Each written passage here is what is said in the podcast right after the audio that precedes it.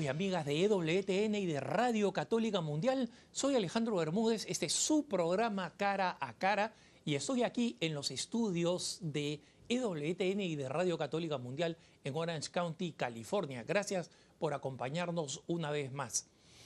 En este programa voy a dedicarme a responder a la serie de preguntas que recibimos a través de sus correos electrónicos y que siempre pueden hacernos llegar a través de nuestra dirección cara a cara arroba cara a cara arroba ewtn.com.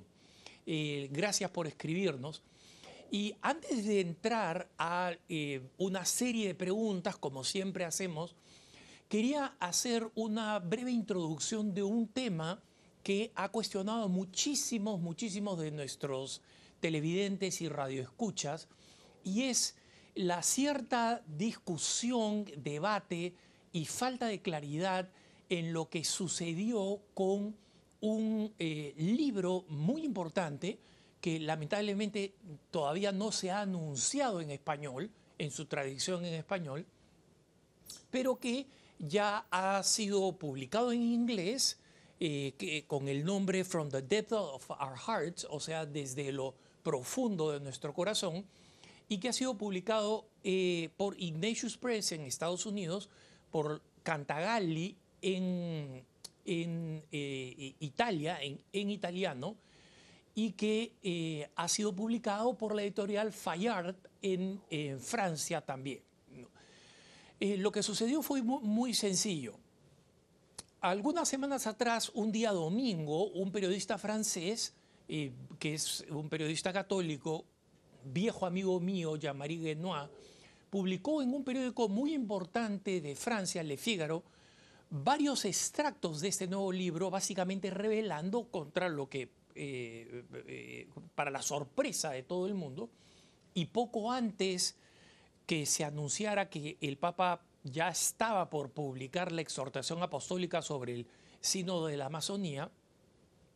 Y este libro era un libro de eh, coautoría entre el cardenal Robert Sará, que como saben ustedes es muy popular por sus bellos libros de espiritualidad y sobre el tema de el silencio y el recogimiento, la oración y la adecuada celebración de la liturgia católica.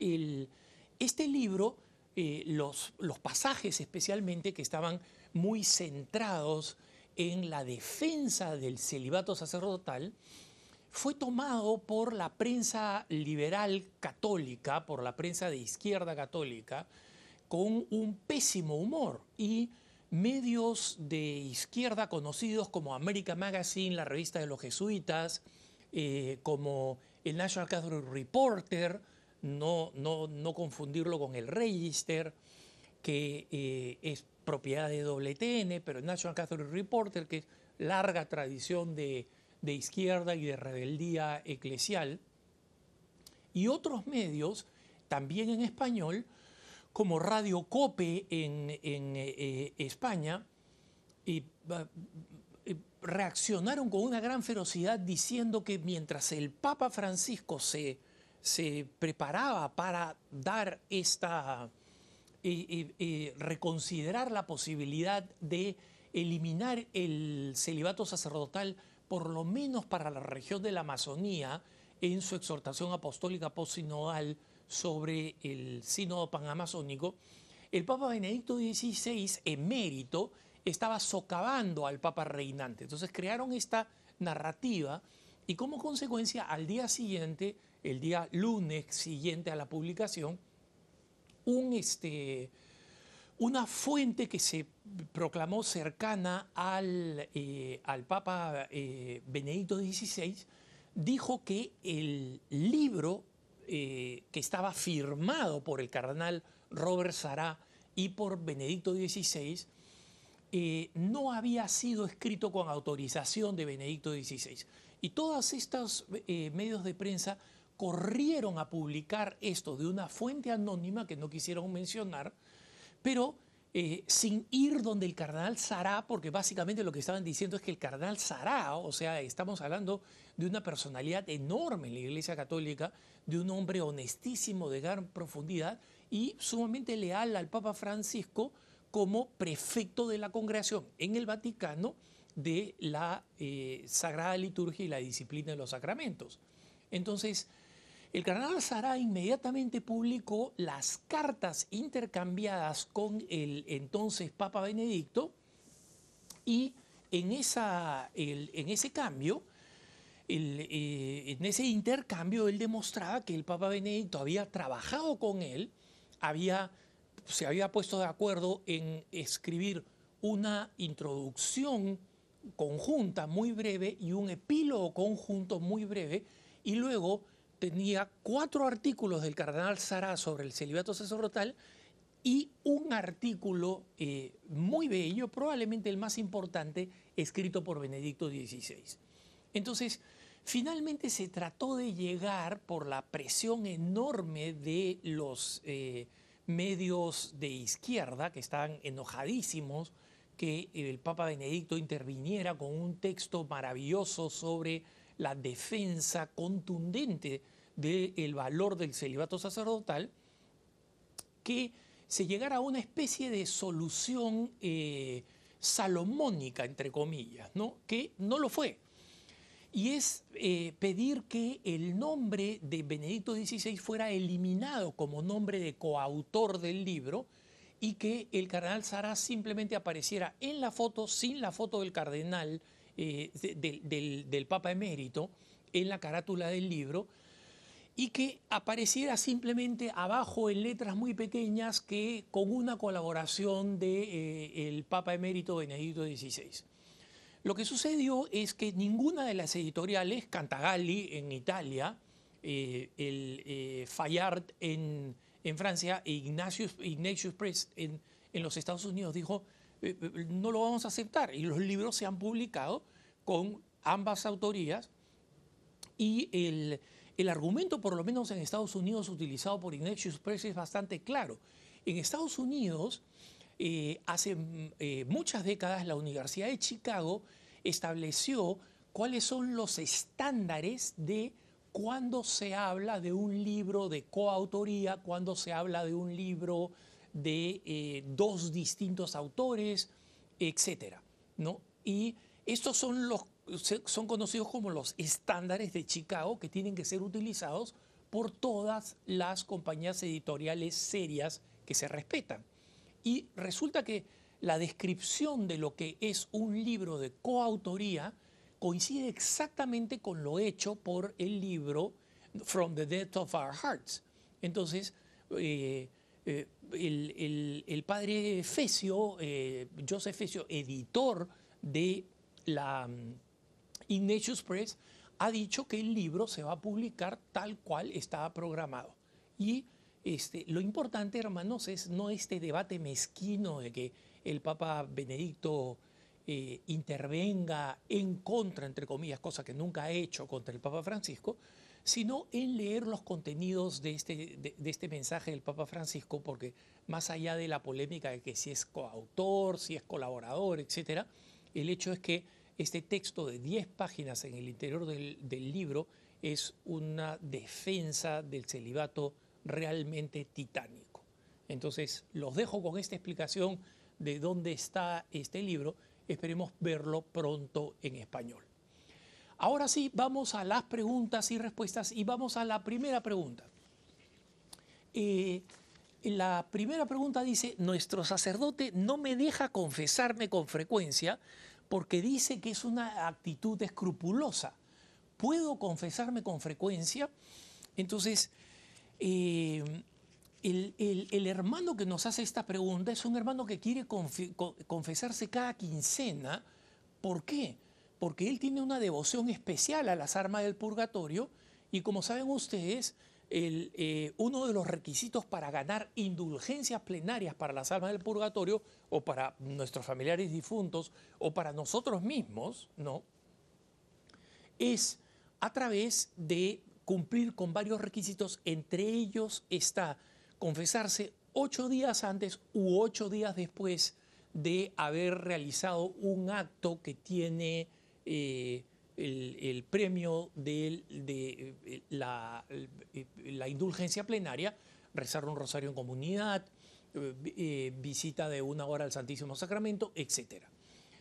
Eh, este hermano tiene todo el derecho de recibir la confesión y no es escrúpulo.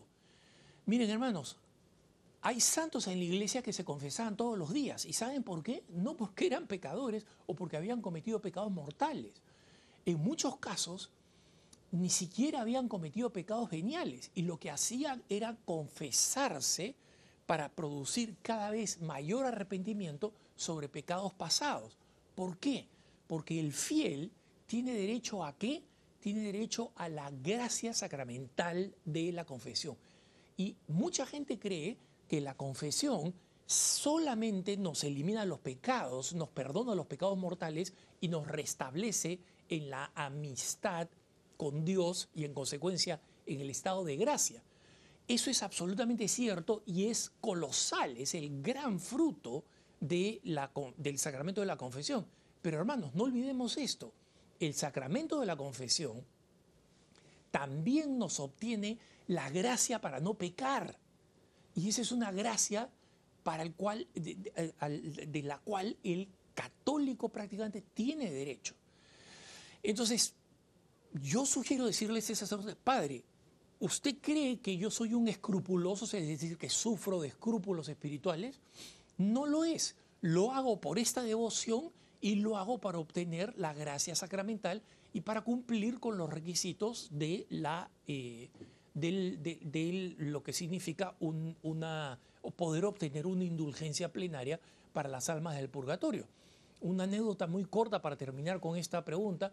Eh, mi padre, eh, eh, cuando tuvo su, conversión ya en los últimos 10 años de, de su vida y vivió una vida realmente hermosa en términos sacramentales, tenía esta costumbre de confesarse semanalmente.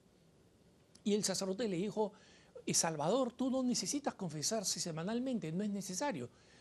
mi papá me consultó a mí y le dije, papá, tú tienes derecho de recibir la gracia sacramental para eh, no solamente confesarte pecados mortales, que si no los tienes, por lo menos recibes la gracia para prevenir el pecado. Eh, eh, mi padre fue, fue firme, muy respetuoso, como debe serse con los sacerdotes, pero fue firme y este sacerdote dijo, muy bien, te voy a confesar semanalmente. Así que es lo que le sugiero a este hermano y cualquiera que se encuentre en una situación similar. Vamos a la otra pregunta. La otra pregunta eh, es eh, la programación predictiva. ¿Qué, es eh, la, programación predictiva? miren,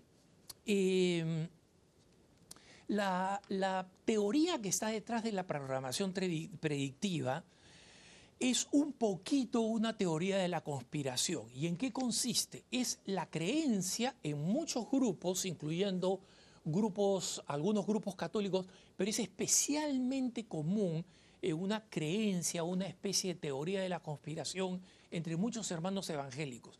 ¿Y ellos qué cosas creen? Creen que existe un cabal, creen que existe una organización este, perversa, digamos, detrás de muchos, de, la gran mayoría de mensajes que nosotros recibimos a través de los programas de televisión, a través de las películas de Hollywood y a través de eh, las noticias de, televisión. Y esta programación predictiva eh, supuestamente consistiría en que en las imágenes que nosotros vemos, cuando estamos viendo un programa de televisión, estas personas malvadas introducen mensajes que, eh, eh, que, son completamente subliminales, es decir, que no son perceptibles al, ojo o a la conciencia humana, pero que sí son perceptibles por eh, el cerebro. por ejemplo, en las antiguas cintas de película, ahora la mayoría de las películas en los cines son digitales, pero en las antiguas cintas de películas habían eh, un, eh, eh, un, promedio de entre 18 fotogramas, 18 cuadritos, a 24 cuadritos de, de una película por segundo, ¿no? Entonces, el se dice que uno de esos cuadritos, imagínense de 24 cuadros en un segundo, un cuadrito, el ojo eh, conscientemente no lo va a percibir, pero ahí se introducía un mensaje, se introducía un mensaje subliminal. Entonces, un solo cuadrito decía, por ejemplo, beba tal bebida. Y que eh, cuando se experimentaba después, eh, la gente salía del cine y consumía esa, esa bebida de, eh, en, mucha mayor proporción que si esa, ese, ese, fotograma no se introducía. Eh, hasta ahora la psicología no ha comprobado con estudios serios de que efectivamente exista esta eh, programación predictiva. Lo que es verdad es, y eso para eso no se necesita un cabal, no se necesita eh, una organización perversa detrás que quiere eh, orientarnos a qué decisiones políticas, qué decisiones sociales, por quién votar, este, no, nos produce. Lo cierto, hermanos, es que cuando ustedes ven una, una programación producida por eh, Hollywood, por ejemplo, ¿cuáles son los valores que nos transmiten abierta y directamente? ¿no? ¿Cuáles son este, Will and Grace, esta, esta, esta serie de televisión que es responsable de haber eh, introducido por primera vez una pareja homosexual y haber contribuido enormemente, de forma abierta, no con fotogramas cada 24 cuadros, sino directamente la naturalización de una pareja homosexual. Entonces, todos estos valores los vemos ahí. Miren ustedes los valores en la telenovela. Todo el mundo tiene sexo con todo el mundo. Cuando un adolescente ve eso, ¿qué cosa piensa? Eso es lo normal. Entonces, no se necesita una programación predictiva. Los mensajes anticristianos y antihumanos son completamente evidentes y esto es porque las grandes figuras, hasta los mismos actores, tienen valores que son completamente anticristianos. Entonces, el problema existe y no se necesita ninguna organización o acción secreta para que ese daño se esté produciendo actualmente en el mundo. ¿No? Vamos a la próxima pregunta. Eh, esta pregunta dice, en unos ejercicios espirituales, el sacerdote, un jesuita, porque eran unos ejercicios espirituales, nos enseñó una serie de ejercicios llamados Qigong. ¿De qué se trata esta técnica? Eh, miren, hermanos, el Qigong, Qigong, tiene bastantes distintas pronunciaciones porque, digamos, viene del chino y como ustedes saben, o sea, Ki, Hi, Chi son todos términos que tienen que ver con la energía. Y el Qigong, para las personas que están familiarizadas, por ejemplo, con el, eh, el, Tai Chi, el Tai Chi Chuan, es básicamente bastante parecido al Tai Chi Chuan. Eh, los practicantes del Tai Chi dicen, no, no es lo mismo, y los practicantes de Qigong dicen, no, no es lo mismo, pero es muy parecido. ¿Por qué? Porque es básicamente una combinación de danzas con artes marciales. ¿no? Es decir, se hacen movimientos de arte marcial, pero en una forma fluida que es básicamente similar a las danzas del de, eh, tai chi. ¿no? Eh, esto está básicamente eh, señalado o es presentado como una técnica para, o sea, por eso Chi Kung, Tai Chi, que es Chi es energía, y supuestamente está hecho para eh, concentrar la energía. Pero esta visión de la concentración de la energía corporal, ¿no? como eh, una forma de, lograr el, autodominio, de alcanzar la felicidad, de alcanzar la armonía, de una forma completamente ajena a Jesucristo, es básicamente una, eh, una práctica eh, eh, oriental barra New Age. Es una, es una práctica eh, New Age. Y es lamentable que en unos ejercicios espirituales, si han sido auténticamente ejercicios espirituales de San Ignacio, el sacerdote haya hecho a las personas realizar esta práctica. Miren hermanos, realizar tai chi o realizar qigong ¿Son actividades que pueden tener un efecto relajador en la persona? Sí, como cualquier otra cosa. O sea, una persona que está en un lugar eh, agradable, sereno, en un jardín, en una playa, etcétera, etcétera, comienza a hacer un poco de estiramientos, comienza a respirar profundo, eh, eh, comienza a, relajarse. Es una persona que va a tener un efecto exactamente similar sin tener que caer en una práctica que es, como les digo, absolutamente New Age. Entonces, no, hermano, no es una buena práctica, no es una buena práctica y no tiene nada que ver con los ejercicios espirituales. Los ejercicios espirituales fueron establecidos por San Ignacio. Y si ustedes ven lo que significan los ejercicios espirituales, la continuidad eh, y la exigencia de los ejercicios espirituales que están encaminados para que la persona realmente entre dentro de sí mismo y los que hemos hecho los ejercicios espirituales sabemos que es muy intenso y muy exigente, ¿no? Y que produce grandes frutos espirituales, pero al, tiempo, al mismo tiempo un buen nivel de cansancio proporcional al esfuerzo espiritual y mental que se ha hecho para seguir los eh, eh, ejercicios espirituales. Entonces, en los ejercicios espirituales, eso de que tengamos un break para salir al jardín, hacer un eh, chikung o tai chi es completamente contradictorio y una total traición de la espiritualidad jesuita y de la herencia de San Ignacio de Loyola. Vamos a la siguiente. Dice, me estoy preparando para formar parte de la tercera orden del Carmelo y me han sugerido que haga la oración centrante. ¿Es correcto? Eh, la, la respuesta a si es correcto es muy fácil. N o no. No, no tiene nada que ver. Dos razones. Primero, la espiritualidad carmelita es una espiritualidad contemplativa, ¿no? Y es verdad que un terciario carmelita no es lo mismo que un, carmelita que es un fraile carmelita o que es una religiosa carmelita, sea conventual, sea descalza carmelita.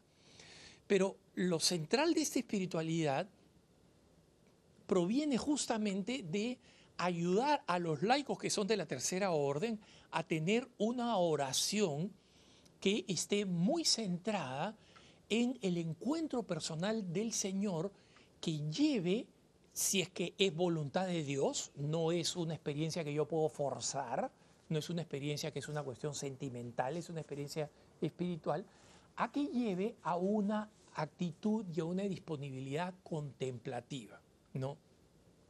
La oración centrante es una práctica de la que ya hemos hablado en otros programas, pero que básicamente consiste en una, eh, un, tipo de oración que es una mezcla de oración con meditación de carácter oriental.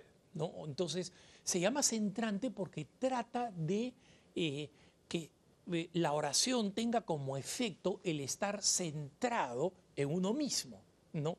Y ese no es el objetivo de la oración. El objetivo de la oración es la comunicación con Dios.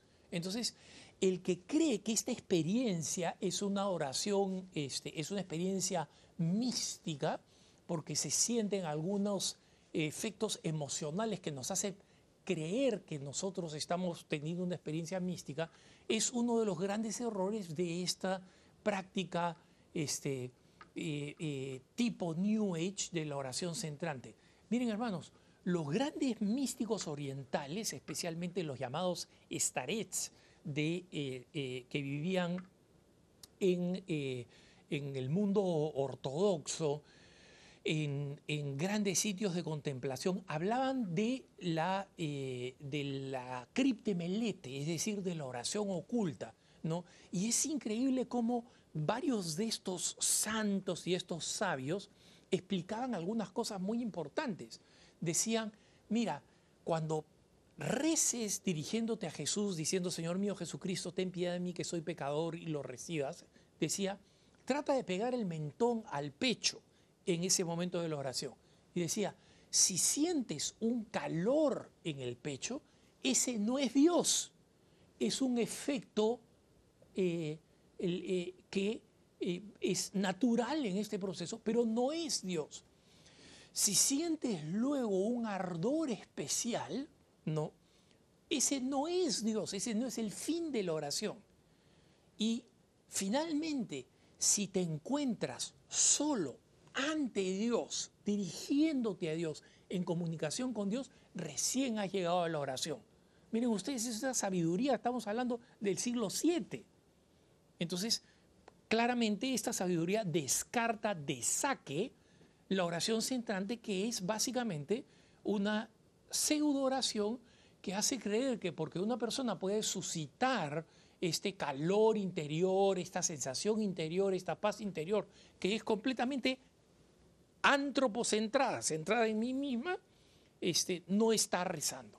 ¿no? Entonces, la, experiencia carmelitana es mil veces superior, olvídense de la oración centrante, quien dijo eso no sabe nada ni de lo que es oración centrante, que es una práctica New Age, ni saben nada de lo que es la espiritualidad carmelita. Vamos a un corte, pero no se vayan, que ya volvemos con más preguntas y respuestas. Soy Alejandro Bermúdez, quiero verlos pronto.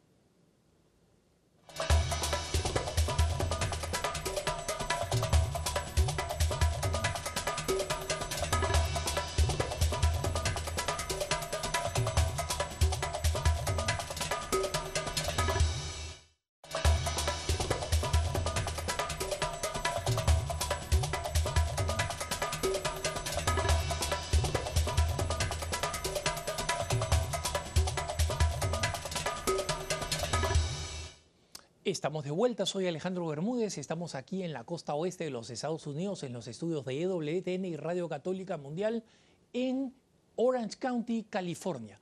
Vamos a la siguiente pregunta en este programa nuestro de preguntas y respuestas. Es una pregunta que nos hace un hermano desde Honduras y nos dice, el cardenal de mi país, Honduras, dice que EWTN ya no está con el Papa y que la nueva administración, es decir, la de EWTN, está contra él es decir, contra el Papa Francisco. ¿Es verdad? Nos pregunta este hermano. Este hermano nos cuenta eh, que esta pregunta el cardenal de Honduras la hizo, eh, eh, este comentario lo hizo en un ambiente público, o sea, no se lo dijo personalmente a él. Entonces, la pregunta está ahí, existe, ¿no? Entonces, miren, la respuesta es, es absolutamente falso. Yo no, no juzgo cuáles son las intenciones del cardenal, no juzgo tampoco de dónde le viene esa información, pero le puedo decir que esa información es absolutamente falsa, por razones que ustedes mismos pueden ver. Primero, hablemos de lo visible, de si estamos nosotros en contra del Papa. Hermanos, ¿saben cuántos canales que cubren el mundo tiene WTN? 11. 11 señales. Dos en español. Tiene numerosas en inglés, tiene una en alemán y las, las, eh, que están en inglés cubren unas el sudeste asiático, otras cubren África, otras cubren distintas regiones del mundo y por supuesto Estados Unidos y Canadá. Bueno, ¿saben cuál es la entidad que es capaz de transmitir todos los eventos y los viajes del Papa? Nosotros, EWTN. ¿Dónde han visto ustedes una cobertura completa de los viajes del Papa en otro sitio que no sea EWTN. Varias veces me han visto a quien les habla este, siendo el anfitrión de, de estos viajes, o a nuestro querido hermano Pepe Alonso, el conductor de eh, el, programa bandera, digamos, de, de EWTN. Entonces, eh, eh, es absolutamente falso. Nosotros somos los primeros, EWTN es el primer distribuidor del mundo de las noticias y de los eventos del Papa, ¿no? Y eh, lo voy a decir, aunque le moleste a, algunas autoridades, la sala de prensa del Vaticano, sabiendo que nosotros somos una organización sin fines de lucro, y sabiendo que nosotros somos los principales distribuidores de los viajes del Papa en el planeta, nos cobran dinero que no es poco para poder hacer esas transmisiones. Y por eso cada vez que nosotros estamos en una transmisión internacional, ¿no? Eh, la, la, sala de prensa del Vaticano, no estoy diciendo todo el Vaticano, la sala de prensa del Vaticano debería estar interesado en ayudar a quienes nosotros distribuimos todas esas imágenes del Papa. Y sin embargo, nos cobran un montón de dinero. Y esa es la razón por la cual nosotros les pedimos muchas veces a ustedes, por favor, contribuyan económicamente, porque una de las cosas que hay que pagar son los derechos que nos cobra el Vaticano. Lamento tener que decirles esta, pero esa es la verdad. Y eso no tiene nada que ver con el Papa Francisco. No es una decisión del Papa Francisco, es una decisión del dicasterio, que piensa, ah, estos son americanos, entonces cada vez que llega el final de un contrato nos siguen subiendo los precios hasta que va a llegar un punto en que ellos van a tener que entender que nosotros somos un apostolado o simplemente EWTN ya no va a poder pagar el precio que cada vez nos vienen subiendo.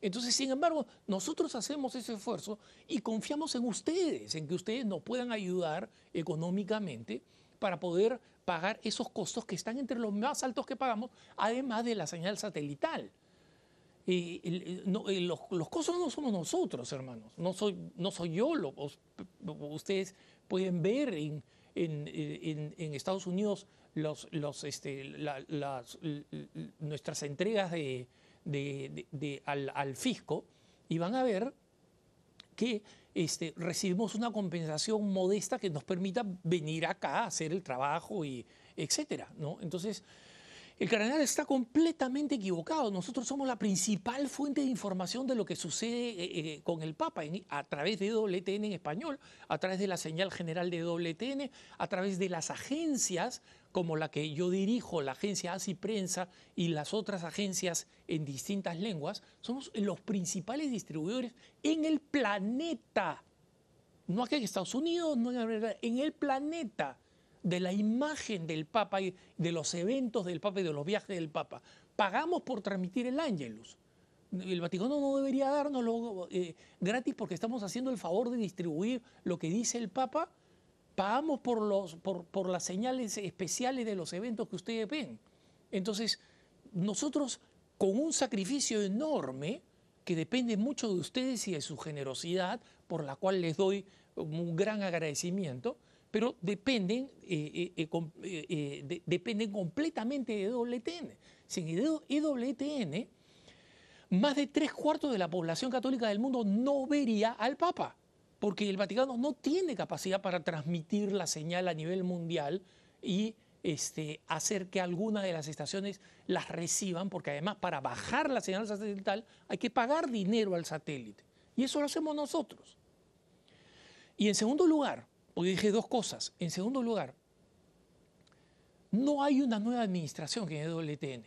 La Madre Angélica escogió al que es actualmente nuestro CEO, que es Michael Barza, que es, no, no, no, quiero hablar la, estima y el aprecio que le tengo para no parecer que estoy acá pues este, lustrándole los zapatos, pero es un hombre que es sucesor señalado de la Madre Angélica no hay ninguna dirección que ha, que, cambiado.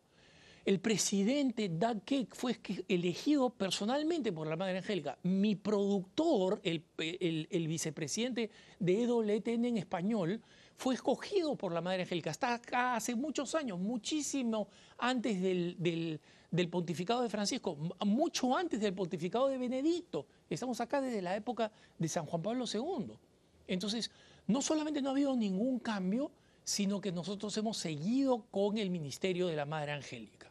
Ahora, hay personas cercanas al Papa, como el mismo cardenal, que creen que porque uno informa de las cosas inadecuadas o malas o perversas que las personas alrededor del Papa hacen, ellos consideran que ese es un ataque al pontificado. No lo es.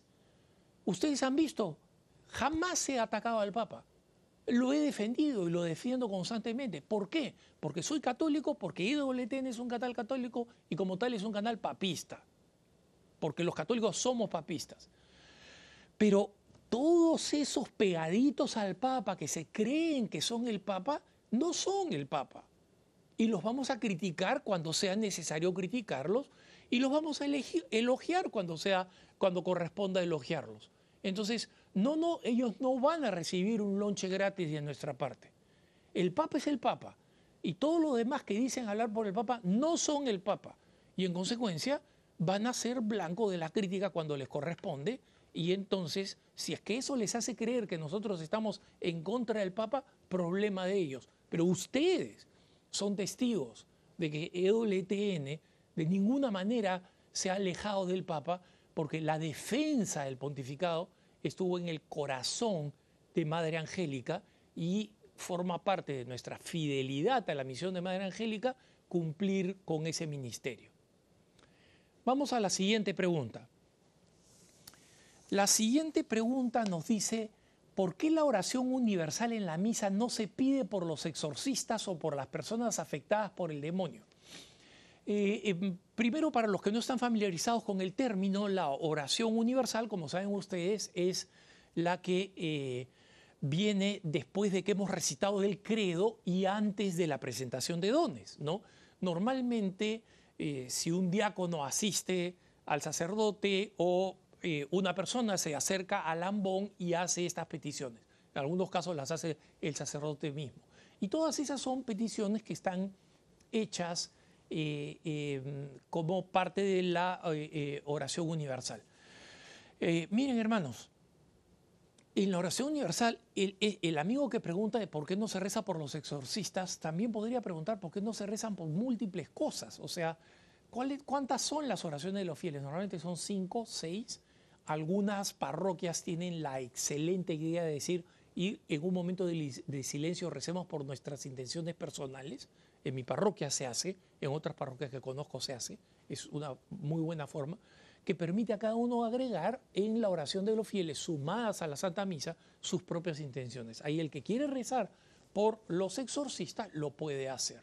Y si cree que tiene que estar escrito en la, en la oración de los fieles, la persona se puede acercar y escribirla. Recuerden ustedes, además, hermanos, que este, la oración por las, personas eh, eh, eh, acosadas por el demonio está incluida en la fórmula romana que lamentablemente muchos sacerdotes no usan, porque como saben ustedes existen cuatro fórmulas eucarísticas y los sacerdotes suelen utilizar la más corta y no utilizan las otras que son muy bellas y tienen distintos contenidos y que este, enriquecerían mucho la vida de los fieles. Yo, gracias a Dios, tengo un párroco que va rotando en estas distintas fórmulas.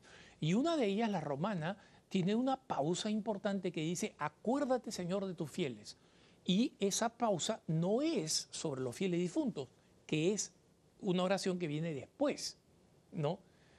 Este, en esa oración, acuérdate Señor de tus fieles, el sacerdote hace un pequeño silencio y ese es el momento para pensar en nosotros y en todos los fieles que te preocupan. Entonces, eh, hay una hay, un espacio, hay múltiples ocasiones para poder rezar por ellos. Si te interesa, propongo una oración de los fieles para que puedan ser incluida en la misa y ofrécelo a tu párroco. Pero ya sabes que en el momento en que se piden por los fieles vivos, puedes rezar absolutamente por ellos. Porque a ti te parece importante el tema de los, de los eh, de, los endemoniados o de las personas afectadas por el demonio y de los exorcistas, y es un tema importantísimo, coincido completamente contigo.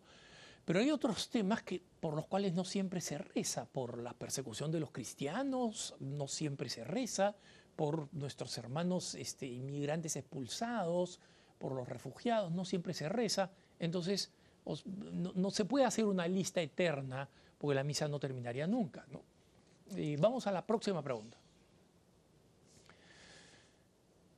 no, esa es la misma pregunta. Eh, ahora sí. En mi parroquia el padre enseña que el bautismo nos da derecho a comulgar sin necesidad de confesarnos. ¿Es correcto? No, no es absolutamente incorrecto. Yo no sé si este sacerdote simplemente quiere distorsionar la doctrina porque hay algunos que simplemente están malintencionados y quieren imponer su propia, eh, su propia opinión de cómo debería ser la iglesia, y eso es un total abuso de la autoridad sacerdotal. O existen otros que son absolutamente ignorantes y que se deberían informar.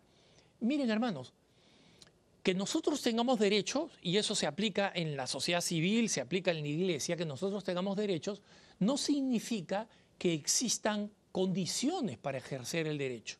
Por ejemplo, eh, yo tengo el derecho a andar y desplazarme libremente en mi ciudad, en mi país, eh, y hacerlo con total libertad y garantías de derechos. Pero esa libertad tiene una condición, que yo no viole la ley. Entonces, que yo tenga un derecho no significa que tenga que cumplir con condiciones específicas. Y miren, eh, se los, eh, les leo específicamente, no mi opinión, no es mi opinión, o sea, acá no es la opinión de este sacerdote contra mi opinión, es lo que enseña la Iglesia a través del Código de Derecho Canónico número 916 que debería ser bastante conocido por los sacerdotes porque tiene que ver con una cosa central como es el de la Eucaristía. El punto es breve y se los leo. Dice, eh, quien tenga conciencia de hallarse en pecado grave, no celebre la misa, o sea, si es que es un sacerdote el que está en pecado grave, no celebre la misa, ni convulgue el cuerpo del Señor, sin acudir antes a la confesión sacramental, a no ser que concurra un motivo grave y no haya oportunidad de confesarse. ¿Por qué hace esta aclaración? Porque supongamos que un sacerdote está en pecado mortal y tiene que ir un domingo a celebrar a un pueblo lejano. Y si es que él no celebra la misa, que en principio no debería celebrarla, el daño sería mayor en los fieles. Entonces, en esta situación extrema, el sacerdote puede celebrar la misa, pero inmediatamente tiene que recurrir a la confesión. Y antes de celebrar la misa, el, sacerdote se le pide que haga, un, este, eh, eh, tenga presente que está obligado a hacer un acto de contrición perfecta que incluye el propósito de confesarse cuanto antes, ¿no? Entonces, esto deja absolutamente en claro, hermano, que cuando ese sacerdote dice, no, vengan todos, vengan todos a comulgar, o sea, está condenando o poniendo en situación de condenación a aquellas personas que estando en pecado muchas veces son forzadas a, salir y a recibir la comunión. ¿no? Entonces esos sacerdotes que dicen, es la hora de la comunión, vengan todos, vengan todos, o sea, eh, cuando esos sacerdotes lo dicen, yo me planto este, si considero que no estoy en estado de recibir la comunión, ¿no? para, que, para, para que el sacerdote entienda que él no tiene ningún derecho a violar la conciencia de los fieles, especialmente aquellos que saben o temen que están en pecado mortal. En, consecuencia, cuando ese sacerdote hace esta afirmación absoluta, está enseñando algo contrario a la doctrina de la Iglesia. Próxima pregunta, siguiente pregunta. Leí que el Vaticano usó a los ustayas de Pavlevich para lograr una Croacia pura católica. ¿Es verdad? Eh, los pongo en contexto rápidamente, hermano. ¿Quiénes fueron los ustayas? Los ustayas fueron un movimiento ultranacionalista, racista, que eh, eh, en Ucrania, perdón, en Croacia, ¿no? en lo que después se volvería la Yugoslavia y que después de la caída del imperio soviético volvería a ser una nación independencia, independiente que es Croacia. Estos ustachas eh, fueron colaboradores de los nazis. Es más, su símbolo era exactamente igual a la, a la, a la esvástica, solo que en vez de ser simplemente los palitos de la esvástica, eran cuatro hachas, ¿no? Cuatro hachas que tenían, que producían exactamente el mismo efecto de una, eh, de, una esvástica.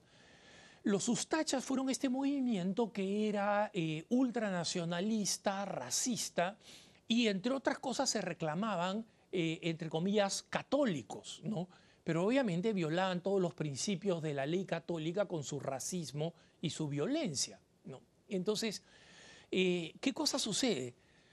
Cuando Joseph Broz Tito, el eh, muñeco de los soviéticos, eh, crea Yugoslavia juntando Serbia, Herzegovina, Bosnia, Croacia y Eslovenia y Montenegro para crear lo que se llamó luego Yugoslavia, que gracias a Dios se ha partido y ha desaparecido. Eh, básicamente quería eh, desprestigiar terriblemente al eh, gran héroe católico que era el arzobispo cardenal de Zagreb, de la capital de Croacia. Este es el actual beato Alois Stepinac, que fue condenado a trabajo forzado siendo una persona mayor y murió en estos campos de concentración de trabajo forzados. Entonces, la versión de que el Vaticano, entre comillas, porque el Vaticano nunca estuvo involucrado porque Yugoslavia no quiso tener relaciones diplomáticas con el Vaticano, el Vaticano no tenía acceso a Yugoslavia. Pero la propaganda comunista y la propaganda serbia que están tratando de reunificar estos países que nunca van a ser reunificados, porque unos son musulmanes, otros son ortodoxos, y eh, Ucrania, eh, eh, perdón, Croacia y Eslovenia son católicos. Entonces, estos, estos eh, países eh, tienen una tradición católica, pero quieren desprestigiarla diciendo que el catolicismo en realidad no es catolicismo y que Estepina no defendió al catolicismo, sino defendió al nacionalismo de los ustachas, cosa que nunca hizo, no solamente antes del inicio de la Segunda Guerra Mundial, el cardenal Estepina había condenado a los ustachas por su nacionalismo. O sea que tu pregunta, hermano, es porque has leído propaganda eh, comunista precaída de Yugoslavia o estás leyendo propaganda serbia anti-Croacia. ¿no? Vamos a la próxima pregunta. No puedo consumir gluten y un sacerdote en, en Nueva Zelanda, en realidad, me dice que puedo comulgar con hostias gluten free, o sea, sin gluten, y que Jesús no se fija en los porcentajes de gluten. ¿Es correcto? Y hermanos, no, no es correcto. Siempre, siempre una persona que está en contra de las enseñanzas de la iglesia utiliza el mismo argumento. ¿No? O sea, nosotros tenemos personas que, eh, como las que defiende el padre James Martin, que dice, este, dos personas homosexuales que están viviendo una relación amorosa, entre comillas, es decir, que simplemente tienen una relación sodomita, ¿no? Este, eh, ¿Por qué son personas que tienen que ser marginalizadas en la iglesia? ¿Qué cosa haría Jesucristo? ¿no? Entonces, lo que están implicando es que Jesucristo, como ha tenido un mensaje del amor y de recibir a los pecadores y a los publicanos y a las prostitutas, Jesucristo aceptaría a esta pareja homosexual activa. Y eso no es verdad. La aceptaría y la acercaría porque Jesús se acercó a los pecadores, pero inmediatamente les pediría que cambiaran de actitud. O sea, ¿cuántas veces Jesús cambia a otras personas cuando se encuentra con este terrible publicano? Que es saqueo, que ha robado una cantidad enorme de dinero de sus propios connacionales porque trabajaba para el imperio romano recogiendo impuestos. O sea, ¿cuál es la consecuencia de que Jesús haya decidido ir a su casa? Va a su casa para convertirlo. Y saqueo, recuerden ese pasaje, pasaje dice, Señor, si yo he defraudado a alguien, voy a darle el triple y voy a dar la mitad de mi dinero a los pobres. Entonces Jesús pronuncia esa, esa palabra. Esa, hermosa frase. alegrémonos porque, porque el, Dios ha entrado a esta casa, ¿no? porque ha entrado al corazón de saqueo. Cuando defiende a la prostituta y la, la acoge con amor, le dice, vete y no peques más. Entonces, en otras ocasiones advierte a los leprosos, si tú no cambias de vida, te va a pasar algo peor. Entonces, Jesucristo efectivamente se encuentra con la gente, se encuentra con los pecadores, pero no los deja como estaban, no los acepta como pecadores, los acepta como fieles suyos, como sus ovejas, con absoluto amor. Y eso es algo que tiene que hacer la iglesia. Entonces, cuando un sacerdote dice, Jesucristo no calcula cuánto gluten hay en una hostia, mira, con ese criterio se podría eh, celebrar la misa con una patata, con una, con una papa, ¿no? Este, se podría celebrar con una yuca, con una mandioca. Este, porque Jesucristo no mía pues si es pan o no es pan, ¿no? Con ese criterio, ¿por qué no celebrarlo? Y por si acaso, cuando estoy diciendo esto, o sea, el grupo de la teología de la liberación en el Perú, eh, es conocido que iban a una casa de retiro, una casa de retiro muy amplia en una zona al este de Lima, eh, que se llama Chaclacayo, y donde había muchos, muchas casas de, retiro. Eh, y en una de estas casas de retiro donde, iba gente de la teología de la liberación, resulta que a pesar de que la casa de retiro tenía tres capillas, tres, no una, no dos, tres, ellos celebraban en el corral donde estaban las gallinas, para estar con el pueblo. Yo no sé cómo, las gallinas son el pueblo, pero bueno. Y celebraban con papa, y celebraban con chicha, que es una bebida fermentada común de los Andes peruanos y, y de Bolivia. ¿no? Entonces, si ese es el criterio, entonces cualquiera pues, puede comulgar con cualquier cosa y cualquier cosa es válida. No, hermanos, por algo existen las normas. Las normas existen para defender la materia y el, espíritu de los sacramentos, ¿no? Eh, esta, esta, lógica, por tanto, de que, bueno, Jesús no cuenta el gluten, es una lógica ridícula. Y eh, para esto les explico lo que dice la Congregación para el Culto Divino y la Disciplina de los Sacramentos de la Santa Sede. La Congregación para la Disciplina de los Sacramentos se emitió el 15 de junio de 2017. Búsquelo en internet. 15 de junio de 2017. Y e, e, e, en esa fecha envió una carta circular a los obispos reiterando las normas que ya existen sobre el pan y el vino para la Eucaristía, incluida la norma de que las hostias deben contener una cierta cantidad de gluten como materia válida para la consagración. Es decir, no hay gluten, no hay materia válida. Y este cura neozelandés, si consagra hostias sin gluten, está consagrando pedazos de papel. Da exactamente lo mismo. Exactamente lo mismo. Y lo que está recibiendo no es la Eucaristía. Entonces, o tiene un poco de gluten, y hay muchas personas que son de bajo gluten y pueden consumir esta, pero las personas que son celíacos tienen que acercarse y decirle al sacerdote, para recibir la Santa Eucaristía solamente en el vino. Lo veo en mi parroquia, lo veo en múltiples parroquias. Entonces, esta es verdaderamente la enseñanza de la Iglesia y esa es la razón. ¿no? Así que muchas gracias hermanos por habernos acompañado en este su programa Cara a Cara. Soy Alejandro Bermúdez. Gracias por habernos eh, enviado sus preguntas. Síganos enviando sus preguntas, sigan rezando por nosotros y por las razones que he explicado eh, en, una de las respuestas que he tenido que dar, nosotros además de sus oraciones necesitamos de sus contribuciones. Ayúdenos a seguir teniendo la mejor programación católica y a ampliarla especialmente para que lleguen a más lugares de nuestro mundo hispanoparlante. Esta es una obra de evangelización eh, fundada por Madre Angélica y los frutos van a ser enormes. Gracias por habernos acompañado. Soy Alejandro Bermúdez. Nuestro correo electrónico es cara a cara arroba ewtn.com, cara a cara arroba ewtn.com. Por favor, recen por nosotros, recen especialmente por mí, por mi mamá que necesita muchas oraciones y eh, me despido ahora y los dejo en compañía de la mejor programación EWTN y Radio Católica Mundial. Adiós.